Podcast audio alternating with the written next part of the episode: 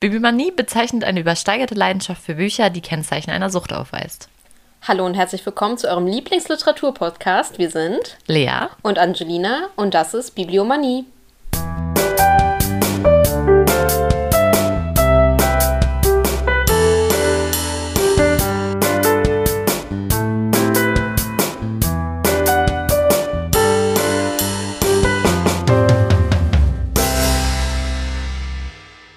Ja, und äh, heute erzählt uns Lea etwas über Harper Lee. Uh, und Yay. das Ganze ist Teil unseres Specials. Uh, Special Folge Nummer 2 von 3. okay. ja, gut. Also. Oh, ich habe schon gesagt, man müsste auch Video aufnehmen, weil eigentlich, wie wir hier sitzen, das äh, braucht auch Video. Ja, vielleicht müssen wir es mal. Ja, ich höre dir jetzt zu, lehne mich zurück und trinke mein Getränk. okay, Harper Lee ist 1926 geboren und aufgewachsen, geboren und aufgewachsen in Monroeville, Alabama. Alabama. Das fängt schon gut an, ne? Mit diesen englischen Alabama. Alabama. Ja, wir sollten vielleicht auch mal äh, irgendwie deutsche Autoren. ja, vielleicht. Die haben auch so crazy Namen. Manchmal. Ja, das stimmt. Auf jeden Fall aufgewachsen in Monroeville, Alabama. Merkt euch das. das ist wichtig. Das ist wichtig für die Special, Special, Special, Special Folge. Uh, ähm, okay, ich auf. Drehen wir heute ein bisschen durch, ne? Oh Gott, ja. So, sie war eine Tochter von einem Rechtsanwalt, ähm, hatte drei Geschwister, Alice, Louise und Edwin. Und ihre Mutter ähm, da wurde viel ge, also da war nicht ganz klar, was mit der Mutter ist. Also die lebte noch so, ähm, aber es war nicht ganz klar, ob sie ähm, unter einer Nervenkrankheit litt, litt oder ob, ob, ob sie einfach, also ob da irgendwas Psychisches war. Auf jeden Fall war es, wurde von einem Zustand gesprochen, der sich immer weiter verschlimmerte. Also der auch ähm, ja einen Schatten irgendwie auf die, auf die Kindheit von Hapali warf. Also das Verhältnis war auch nicht wirklich gut und äh, also sie hatte eher wenn man was über sie liest, liest man jetzt nicht viel zu der Beziehung zu der Mutter, sondern eher zum Vater. Also, und wenn man was über die Beziehung der, zu der Mutter liest, dann ist es eher wirklich kalt und, und irgendwie war die ich nicht wirklich auch, da. Äh, gelesen irgendwann irgendwo, dass die Mutter auch viel einfach nur in ihrem Bett oder auch mhm, so genau. ganz verrückt durch die Straßen gelaufen ist ja. und so. Also war auch in dem glaub, Dörfchen so ein bisschen. Genau, und ich glaube, die war halt auch äh, öfter mal irgendwie in Kliniken unterwegs und sowas. Also Deswegen,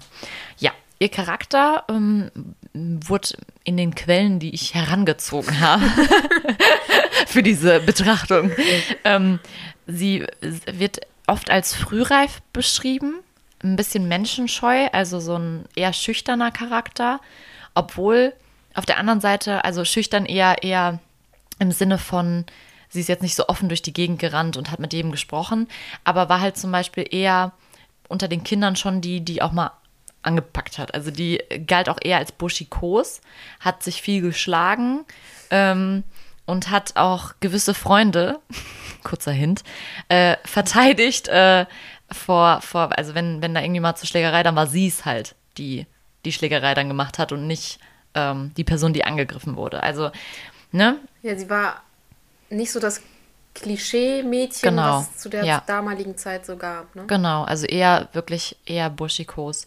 Und ähm, sie war auch in der, in der Schule eher als, also galt eher als eine Außenseiterin, ähm, hatte aber einen auffallend also ihr Geist war auffallend, also sehr, sehr kritisch schon und halt auch ihre, ihr Sprachgebrauch. Irgendwo stand, glaube ich, dass sie eine scharfe Zunge hatte. Also so, die hat halt kein Blatt vor den Mund wahrscheinlich ja. genommen und hat aber auch viele Sachen hinterfragt. Ähm, und ähm, was auch wichtig zu sagen ist, der Vater hat diese Entwicklung halt auch wahrgenommen. Der hat ihr auch Lesen beigebracht vor der Schule. Ähm, und hat sie, hat das Ganze auch immer gefördert mit irgendwelchen Spielen, Kreuzworträtseln. Ähm, und sowas halt. Also der hat sich da wirklich, der hat das gesehen und hat es auch gefördert. Und ähm, das mit dem Schreiben war, ähm, sie, sie hat immer schon in ihrem Baumhaus mit gewissen Freunden viel Geschichten gelesen und wurde auch, ihr wurde auch viel vorgelesen und das, sie hat da auch immer Geschichten weitergesponnen oder sich, also diese Geschichten auch wirklich auseinandergenommen und sich halt wirklich damit beschäftigt und hat dann auch selber Geschichten geschrieben. Ähm, sie wollte aber eigentlich die ganze Zeit ähm, Rechtsanwältin werden, weil sie sich halt für so Kriminalfälle auch interessiert und ihr Papa war ja auch Rechtsanwalt. Und ähm, ja, irgendwann fing sie dann halt trotzdem, also sie hat auch trotzdem immer geschrieben und hat zum Beispiel 1935 ein Gedicht, ähm, das hieß Springtime, im Monroe Journal veröffentlicht. Also es war diese Zeitung, die da ähm, in Monroeville, Alabama, war der kurzer Fun oder kurzer, kurzer Nebenfakt. Ähm, der Vater hat die auch geleitet, die Zeitung. Mhm. Ähm, und mit 14 kam sie auf die Monroe County High School und da war es wirklich erstmalig, dass sie durch eine Lehrerin ähm, diesen Schriftstellertraum wirklich ins Auge gefasst hat. Also da hat sie wirklich das erste Mal so überlegt, vielleicht möchte ich doch auch Schriftstellerin werden. Ähm, hat sich dann aber nach dem Schulabschluss dagegen entschieden und ist dann trotz, also ist dann in die Rechtsanwaltsschiene gegangen, ist, ähm, hat sich 1944 ähm, eingeschrieben für Rechtswissenschaften an derselben Uni, wo auch ihre Schwester das studiert hat. Ähm, da ist auch interessant zu wissen, die Schwester hat ihr Studium erstmal ähm, kurz unterbrochen, um ihrem Vater zur Seite zu stehen, also bei der Erziehung zu helfen und hat, hat sozusagen ihr eigenes Leben zurückgesteckt mhm. und hat dann ähm, hat dann irgendwann, als der Kollege, Kollege, ich wollte jetzt gleich Lee sagen, deswegen habe ich jetzt Kollege gesagt, als ein Kollege von, von, von dem Vater von Lee äh, starb, hat sie dann irgendwann gesagt, okay, das ist jetzt meine Zeit, jetzt beende ich mein Studium und äh, nehme dann die Stelle an der Seite des Vaters ein. Und das war dann auch der Zeitpunkt, wo halt auch feststand, Harper sollte das auch. Ich habe total vergessen zu sagen, wie Harper Lee richtig heißt, fällt mir gerade auf. Oh. Ich habe die ganze Zeit nur Harper Lee gesagt. Harper Lee heißt nämlich Nell Harper Lee und Nell ist ähm, der Gro Name ihrer Großmutter nur rückwärts gewesen. Die hieß nämlich Ellen. Ja, total vergessen. Fakt ja, gut. Nell. Nell oder Nelle? Nell. Nell wahrscheinlich, oder? Weil ja. Nelle, Nell, Nell. Ich denke Nell. Ja, ich ja. denke auch Nell. Ja, irgendwie haben wir es heute mit den Namen. Mhm. Ähm, genau, also da äh, war dann sozusagen klar, äh, sie soll diesen Weg auch einschlagen. Sie fühlte sich aber derzeit äh, eigentlich eher fehl am Platz an dem, in dem Studium. Also sie hat immer mehr gemerkt, dass es irgendwie doch nicht das ist, was sie, was sie möchte. Und hat dann ähm, auch ihre Uni gewechselt. Und an der Uni ähm, von Alabama ähm, hat sie auch zwei Angebote von zwei Uni-Zeitschriften bekommen, regelmäßig was einzureichen. Also journalistisch tätig. Genau, also genau. Sie wurde dann äh, journalistisch, journalistisch tätig und hat dann auch, ähm, ja, hat sich viel beschäftigt mit Rassendiskriminierung und äh, Mechanismen der Rechtsfindung. Also so, das war dann trotzdem auch ihr Thema. Ähm, also die Rechtswissenschaften waren dann trotzdem auch immer so ein bisschen in ihrem Schreiben irgendwie drin.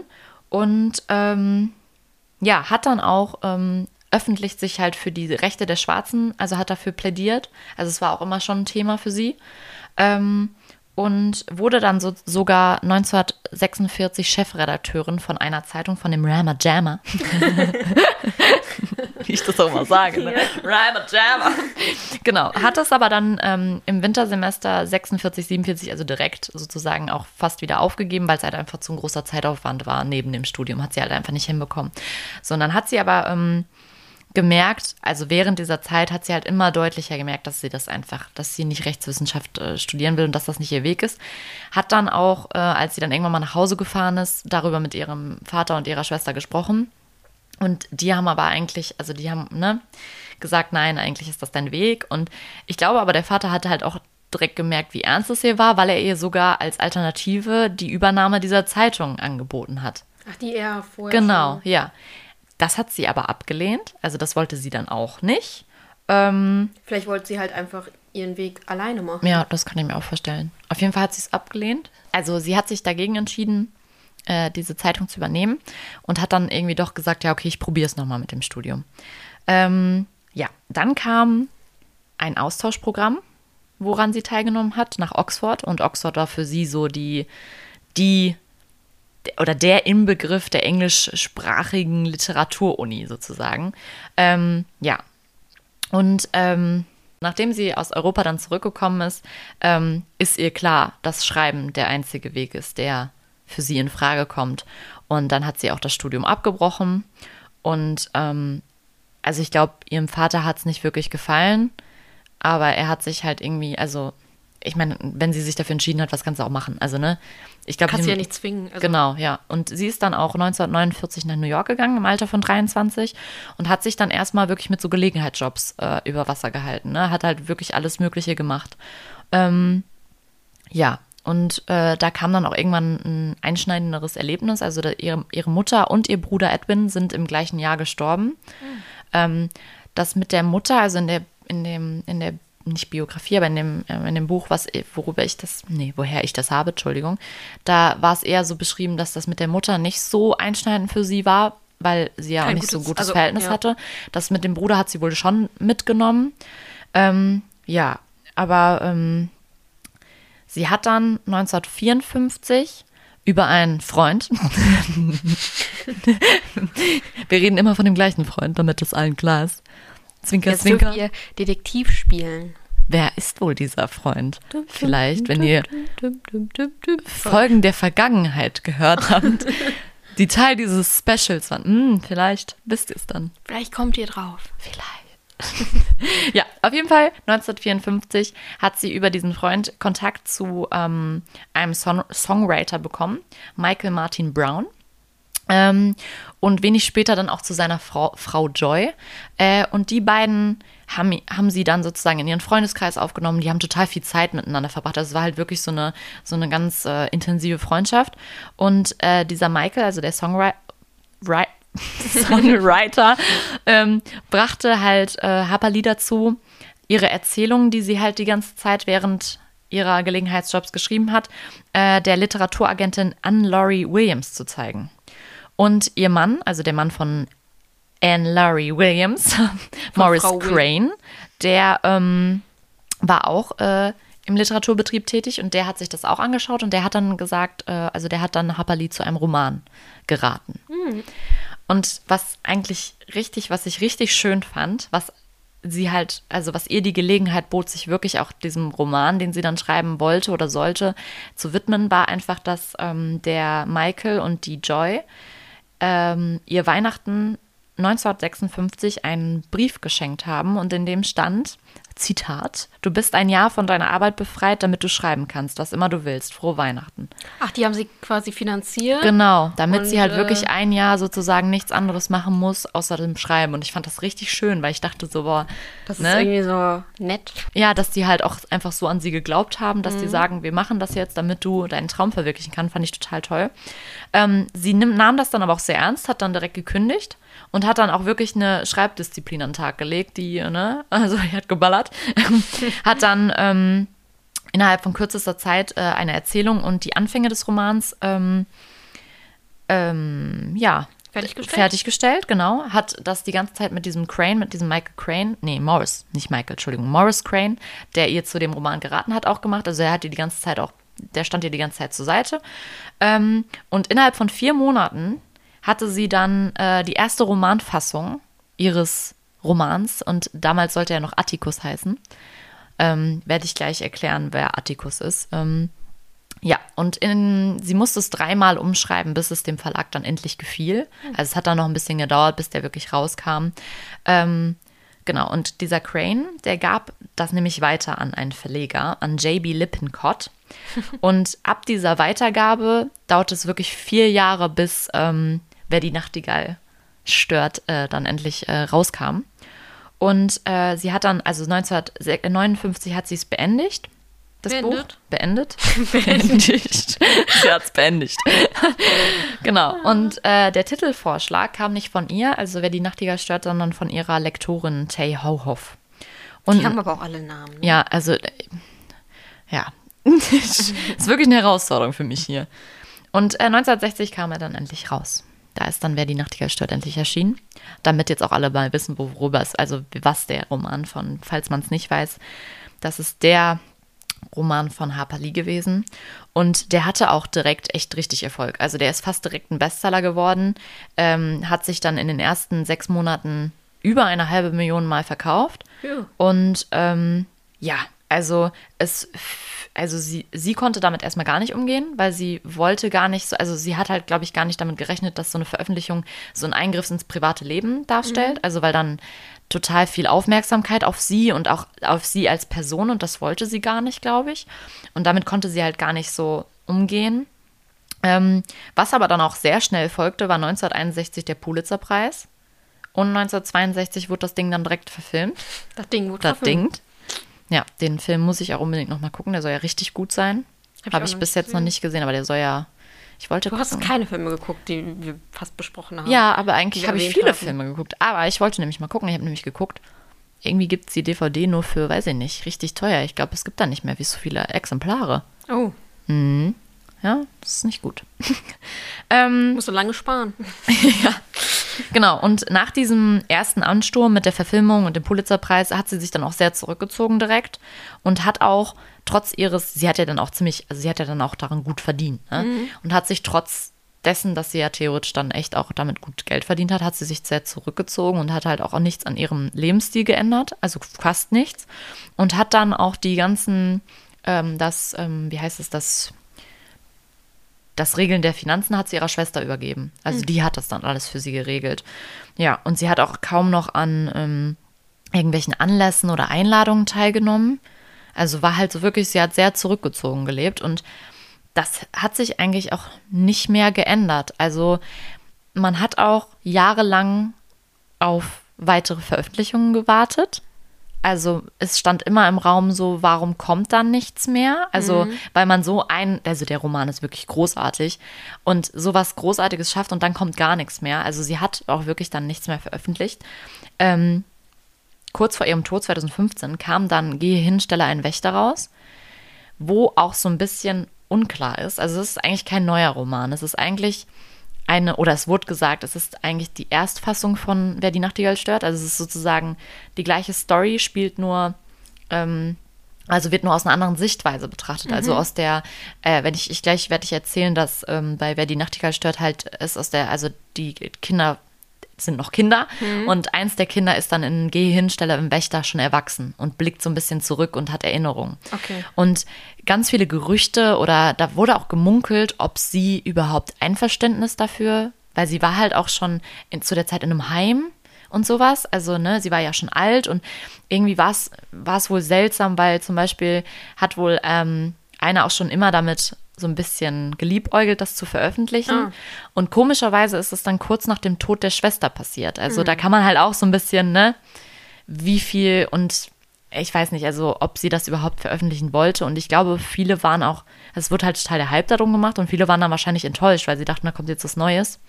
Und viele sagen ja auch, man soll es gar nicht lesen, weil es halt die wirkliche Version von äh, Wer die Nachtigall stört ähm, kaputt macht. Naja, auf jeden Fall, sie hat nochmal versucht, also sie wollte nochmal versuchen, einen Roman zu schreiben, den sie auch wirklich angekündigt hatte. Das, äh, der sollte heißen The. Ich kann das Wort nicht aussprechen. Welches Wort? Re das ist mir jetzt ein bisschen peinlich, ich kann das Wort nicht aussprechen. Ich kann es wahrscheinlich der, auch nicht. Also ich glaube, auf Deutsch wäre es dann wahrscheinlich der Pfarrer gewesen. Reverend? Ach Rever so, der Reverend. okay, du kannst es sagen. Gut. Meine Zunge will ähm, nicht. Und ähm, da ist es aber nie zugekommen. Also sie hat da Recherchen gemacht und sie wollte, hat da daran gearbeitet, aber es ist nie zu einer Veröffentlichung gekommen. Und da komme ich auch direkt zu meinem ersten Literaturtipp, weil vor kurzem ist nämlich ein Buch über dieses, über den Inhalt des eigentlichen Romans, den Harper Lee schreiben wollte, rausgekommen, weil Harper Lee wollte ähm, über einen wirklichen Mordfall oder wirkliche Mordfälle schreiben, die in Amerika passiert sind, wo ein Reverend, ein Pfarrer, halt äh, der Verdächtige war. Und äh, vor kurzem ist ein Buch rausgekommen von Casey Capp, keine Ahnung. Es heißt Grimme Stunden. Sechs Morde, ein Prediger und Harperlis letzter Roman. Also ich habe äh, angefangen damit und es ist halt wirklich, ähm, äh, also total interessant. Es ist halt wie ein True Crime Roman und ich denke, am Ende wird dann noch kommen, wie Harper Lee da ähm, ähm, wie sie recherchiert hat dafür. Also noch ein bisschen Bezug zu Harperly. Wäre genau. jetzt schade, wenn kein Bezug zu Harperly. Nee, ich habe da mal hinten drin geblättert, da kommt ja. auf jeden Fall ganz oft ihr Name vor. Und ich glaube, okay. das ist halt wirklich, äh, weil sie halt immer diese, sie saß halt immer in den Verhandlungen und so auch mit ja. und hat das wirklich echt recherchiert. Und deswegen finde ich es auch eigentlich schade, wenn man überlegt, wahrscheinlich hat sie da echt schon viel Arbeit reingesteckt, dass, dann, dass es dann nie dazu kam. Und ja. das ist halt auch so ein bisschen dieser Mythos Harperly, weil warum, woran ist es dann gescheitert? Ich meine, war sie einfach unzufrieden. Das kann auch sein. Und viele haben halt auch gesagt, sie hatte ja wohl auch ein paar Alkoholprobleme oder es wurde nie richtig gesagt, aber sie hatte wohl, sie hat halt auch gern getrunken und so. Und ein paar es kamen immer mal so Bemerkungen, dass das vielleicht auch. Ich meine, die Mutter hatte ja wohl scheinbar schon irgendwie Probleme und vielleicht hm. war es ja irgendwie ja. auch ein bisschen. Ja, und wer weiß, wie, in was für einem Zustand und ne, ja. kann ja, weiß ich nicht. Ist auf jeden Fall schade, dass man es nicht äh, erfährt. Ja, ich würde gerne so Happerli einladen und mit ihr darüber quatschen. Also jetzt ehrlich, ja. das klingt zwar blöd, aber ich finde das sowas, ich finde sowas richtig interessant. Ja. Ja. Naja, auf jeden Fall ist sie dann, ja, 2016 gestorben. Ich glaube, das hatte ich eben noch, hatte ich das eben gesagt? Ich weiß es nicht. Ja, 2016, kurz nach Gehirnstelle ein Wächter, ist sie gestorben. Ja. Und ich finde es irgendwie krass, 2016 kommt mir irgendwie vor wie gestern irgendwie. Ja. Und wenn ich an Hapali und so denke, denke ich so, boah, die, die müssen doch alle ja. uralt sein, so, weißt du? Ja, ich meine, okay, ne? Die ist auch alt geworden, das stimmt. Wann war die? 26 geboren, oder? 26 geboren, 16 gestorben. 90 Jahre. Ja. Ja. Ja, das ist schon ein Alter. Ja, auf jeden Fall würde ich jetzt dann zu äh, ihrem Roman kommen und den mal eben vorstellen, wer die. Nachtigall stört, ja. Ich, ich freue mich schon, weil ich habe habe ich dir die Ausgabe eigentlich gezeigt, die ich schon, die ich nee, musst du mir gleich Muss ich zeigen. gleich. Ja, ich habe irgendwie die ersten zehn Seiten. Ich habe es auch auf Englisch. Ne? Ja, okay. So ich habe es äh, jetzt das zweite Mal gelesen. Ich habe es jetzt nochmal gelesen, aber ich muss ganz ehrlich sagen, es hat sich nochmal so gelohnt. Also es ist wirklich, ich fand es auch damals schon, aber ich weiß gar nicht mehr, wann habe ich das das erste Mal gelesen. Es ist auch noch nicht so lange her. Nee, da saßt du immer im Pausenraum damit. Stimmt, in meiner alten Ausgabe, ja. ja. Das, das ich wahrscheinlich so 2018, 2019 spätestens, denke ich mal, oder? Ja, ja. spätestens. Ja, letztes ja. Jahr habe ich das, glaube ich, nicht gelesen. Nee, letztes Jahr. Ja, okay. ähm, ist ja auch eigentlich vollkommen Wumms. Ja. Äh, aber ich fand damals schon beim ersten Lesen, dachte ich mir schon so, boah, also, wow. Einfach, ich finde es richtig toll. Auf jeden Fall, ich ähm, erzähle mal ein bisschen was. Also, die Protagonisten sind eigentlich Scout. Ähm, Wie der Rucksack. Sorry. Schleichwerbung hier. Wir werden nicht von Scout bezahlt. Warum auch? Scout Grundschulrucksäcke. Ich kann ja mal meinen mitbringen. Ich hatte so einen mit Rosen drauf. Aber ich hatte einen mit Bärchen. Aber hattest du auch einen Scout? Ja, natürlich.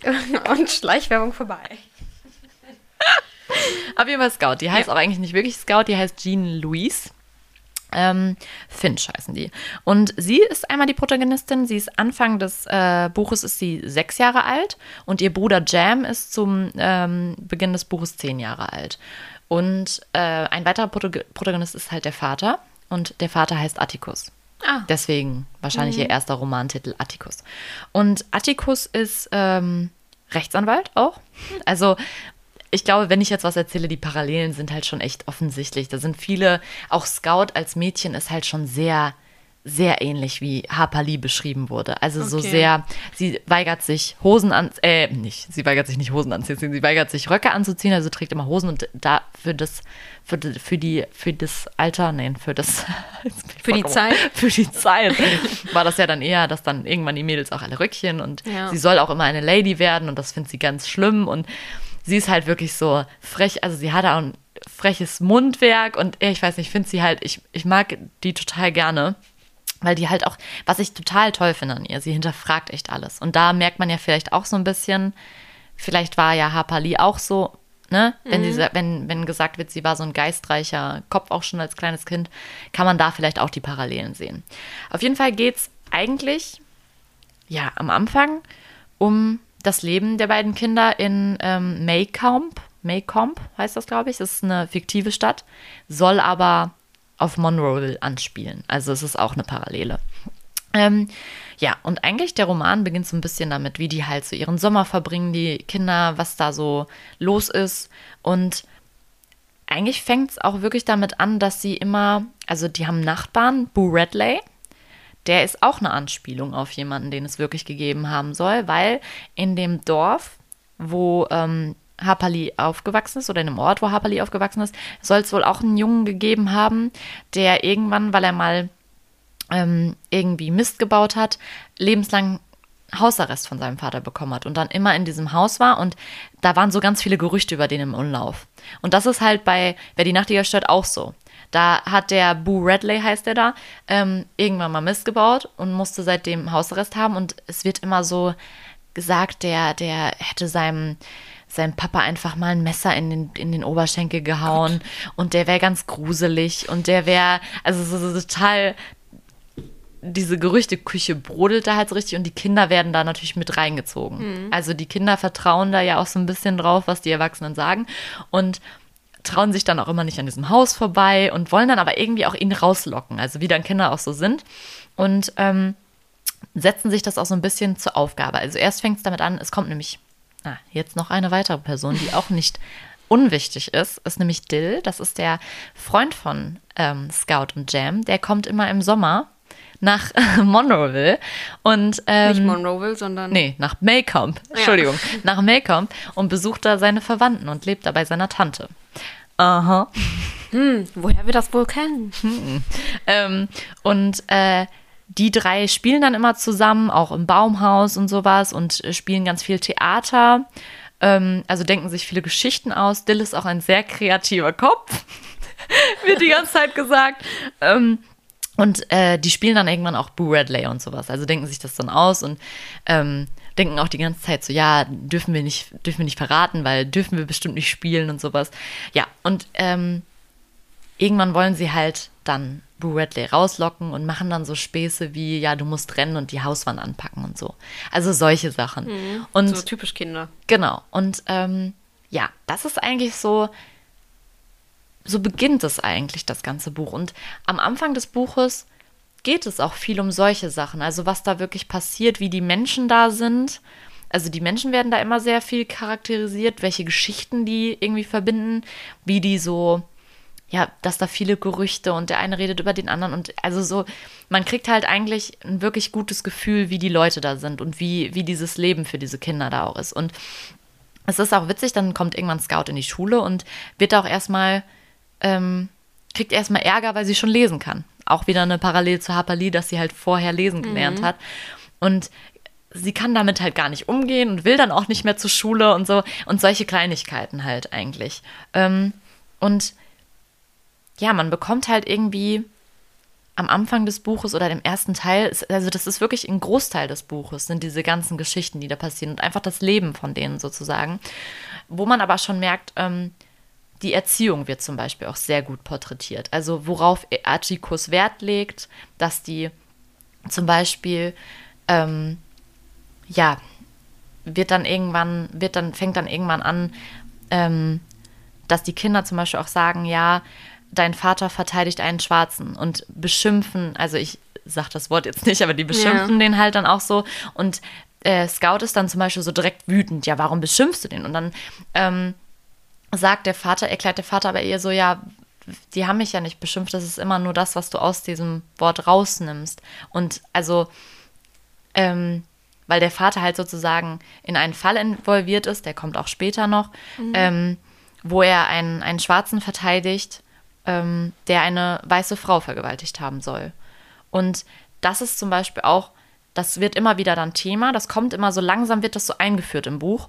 Ähm, und äh, ja, Scout versteht dann erst auch gar nicht, so denkt dann so, ja, warum, warum finden die das denn falsch und so? Und er sagt dann so, ist es nicht falsch? Ne, blablabla. Also man, diese Moral und mhm. ach, das ist echt gut gemacht. Ich kann das wirklich, das ist einfach, weil die Kinder auch so viel hinterfragen. Das ist richtig, richtig, ist es auch so authentisch, weil Kinder ja wirklich so viel hinterfragen. Ja. Und der Attikus einfach so gut antwortet und halt auch immer so, nein, lass dich nicht provozieren. Mhm. Äh, ich möchte nicht, dass du dich schlägst, sondern, also warum schlägst du dich überhaupt dann oder sowas? Also so eher, ne? ja, ja, ich, ja. Weil es ist eigentlich theoretisch keine Beleidigung, weil es ist ein Fakt, dass ich ihn verteidige. Ja. Ne? Und so, du sollst dich nicht deswegen schlagen. Und ich finde das halt irgendwie, ah, das ist einfach richtig gut. Es baut sich auch richtig gut auf, diese Entwicklung der Kinder dadurch. Und dann kommt halt der zweite Teil, ist dann halt wirklich ähm, dieser, auch dieser Prozess. Und auch das, das ist einfach so gut gemacht, ähm, weil ähm, er kriegt, Atticus kriegt dann auch Probleme. Also ihm wird auch gedroht und sowas, weil er das halt, weil er ihn mhm. halt verteidigt. Aber Atticus hält das für richtig und gerecht. Ähm, und ähm, ja, dann kommt es halt irgendwann zum Prozess. Ich, ich kann jetzt nicht das ganze Buch, sonst ist das echt viel zu viel. Ja. Ähm, dann kommt es auch irgendwann zum Prozess. und ähm, der Prozess ist auch mega gut, weil die Kinder schleichen sich halt rein. Und was ich einfach, das fand ich damals einfach so einen entscheidenden Punkt. Dem einen kleinen Jungen wird schlecht, also Dill wird schlecht während des Prozesses. Und dann fragt, also dann kommt halt auch, warum ist dir schlecht? Und dann ähm, sagt er auch, warte, ich habe hier extra, vorbereitet hier. Also er findet es halt so ungerecht, wie der behandelt wird. Also weil ähm, es wird im Prozess auch wirklich klar, eigentlich hat er sie nicht vergewaltigt. Mhm. Er wurde halt, ne, weil er schwarz ist, ist er ein leichtes Opfer. Ähm, und äh, er sagt dann auch so, wenn ich dran denke, wie dieser Gilmer ihn immerfort Bursche nannte und sich bei jeder Antwort mit so einem Grinsen nach den Geschworenen umsah. Und also dieses, dass Dill das so ungerecht findet und diese kindliche, diese kindliche Wahrnehmung von etwas, was ja eigentlich so sein sollte, ja. wird halt so gut thematisiert und es wird dann auch so thematisiert, weil Scout dann auch so antwortet, ja, aber er ist doch nur ein Schwarzer. Ne? Und dann sagt er, ja, nein, aber so sollte niemand behandelt werden. Ja. Ne? Und das wird halt auch wirklich groß zum Thema gemacht. Und ich habe auch gelesen, dass Harper Lee in dieses, was Dilda gesagt hat, wirklich ihre Meinung zu dieser Rassenproblematik halt geäußert hat. Mhm. Ne? Dass das, also dass das sozusagen da der, der, ihre, ihr, was sie dazu sagen wollte. Und das ist so gut gemacht einfach, dass Scout dann einfach sich beeinflussen lässt, weil sie ja von den Erwachsenen diese Meinung aufgezwungen bekommen ja. hat, aber Dill dann auf der anderen Seite noch diese und ja, wie nennt man das, diese unverdorbene Sensibilität besitzt. Ja. Ne? Also das finde ich, das ist einfach mega. Und es ist, der Roman ist auch echt schlimm, finde ich, weil also der Prozess, wie der dann ausgeht, da hat man dann auch einfach, also es ist auch wieder einfach scheiße. Mhm. Ähm, aber es ist einfach dieser und auch am Ende, ähm, ja, nee, das sage ich jetzt nicht. Das ist eigentlich doof, wenn ich das oh, jetzt, jetzt so sage. Alle, ja, aber ich finde die Entwicklung wird einfach ultra klar. Die Scout und Jam und auch Dill und, und also machen in dem Buch. Und auch diese, dass die am Anfang so sich auf Vorurteile einlassen, mhm. aber dann im Laufe der Zeit auch merken oder erfahren, dass diese Vorurteile eigentlich total bescheuert waren. Mhm. Generell gegenüber jedem Menschen. Also es wird ja immer mit Vorurteilen gespielt. Und dass sie dann sozusagen durch ihre eigene Erfahrung und ihre eigenen Erlebnisse, also ihnen viel klarer wird, was dann auch richtig ist und was gerecht. Und ah, es ist echt, ich wirklich, es ist ein wirklich ultra gutes Buch. Und wie Harper Lee das auch gemacht hat mit diesem, dass sie das aus der Sicht der Kinder gemacht hat und dann halt, finde ich mega. Finde ich einfach mega. Merkt man kaum. Ja. Ähm, ja. Das war es zum Buch erstmal? Ich glaube ja. Ja. Ja. Mhm. Ja. Ich glaube, ja. sonst erzählst du. Ja. Äh, was vielleicht noch, ähm, was man noch sagen kann, ähm, die, äh, es wird gesagt, dass äh, sie hat auch eine Tante Scout, also die Schwester von Atticus, die kommt auch irgendwann. Ähm, die möchte halt Scout, immer die, die, heißt diese Erziehung von Atticus nicht gut. Mhm. Dieses auch, dass Atticus sehr offen mit seinen Kindern umgeht. Wenn die ihn was fragen, dann sagt er auch ne, oder erklärt denen auch wirklich die Rechtssachen oder mhm. wenn dann Scout fragt irgendwann, was ist eine Vergewaltigung, und dann erklärt er das halt auch. Ne? Ja. Und damit kann sie, findet sie nicht so gut, weil Kinder, ne, kann man noch nicht, kann man nicht. Und ähm, es wurde in dem Buch, was ich gelesen habe, wurde gesagt, dass, ähm, dass das vielleicht eine Porträtierung der Mutter ist. Ah. Weil diese Tante Alexandra wird immer sehr kalt und sehr distanziert auch dargestellt. Mhm. Und, und aber auch irgendwie, Hapali hat irgendwie gesagt, immer kalt und immer da. Also, dass ja. sie trotzdem immer da ist, aber ne? Aber ja. nicht wirklich da. Ja, und was auch ähm, vielleicht noch interessant zu wissen ist, dieser Gerichtsfall, auf den sich Haperli bezieht, ist auch wirklich passiert. Mhm. Das ist, ähm, da war Haperli sieben, auch in ihrer, also in ihrer ähm, in ihrer Heimatstadt ist das passiert und sie kann sich halt wohl noch da, also sie konnte sich wohl noch sehr gut daran erinnern, was da für ein Auf, Aufleben in dieser Stadt war und wie das da durch die ganze Zeit, also dass das Thema war. Genau. Ja. Ja, habe ich noch irgendeinen Fakt, den ich sagen wollte? Nee, ich glaube nicht. Ja, das waren so die Facts, die vielleicht ganz interessant sind. Ja, genau. Ah, okay. Ich habe gerade auf deinen Zettel geguckt, mhm, was Nee, nee, das ist so für die Special-Folge, die nächstes Mal kommt. Oh ja. ja. Ey, ich glaube, das war es eigentlich, das, was ich sagen wollte. Krass. Ja, ja, war ja jetzt auch viel. Ja. Inhalt ist aber auch, also. Es ist auch wirklich, also es ist auch sehr ähm, nicht lang im Sinne von, von lang wird ja immer direkt so, oh, wenn ein Buch ja. lang ist, oh, oh, 400 Seiten, nee, oh mein Gott. Nein, aber es ist halt ähm, viel, was passiert oder viel Leben, was beschrieben wird und so. Ja. Und ich finde das echt, also das muss ich echt sagen, ich finde das richtig gut mit diesem, das erst so eine Einleitung, damit du dieses Gefühl für diese Stadt bekommst.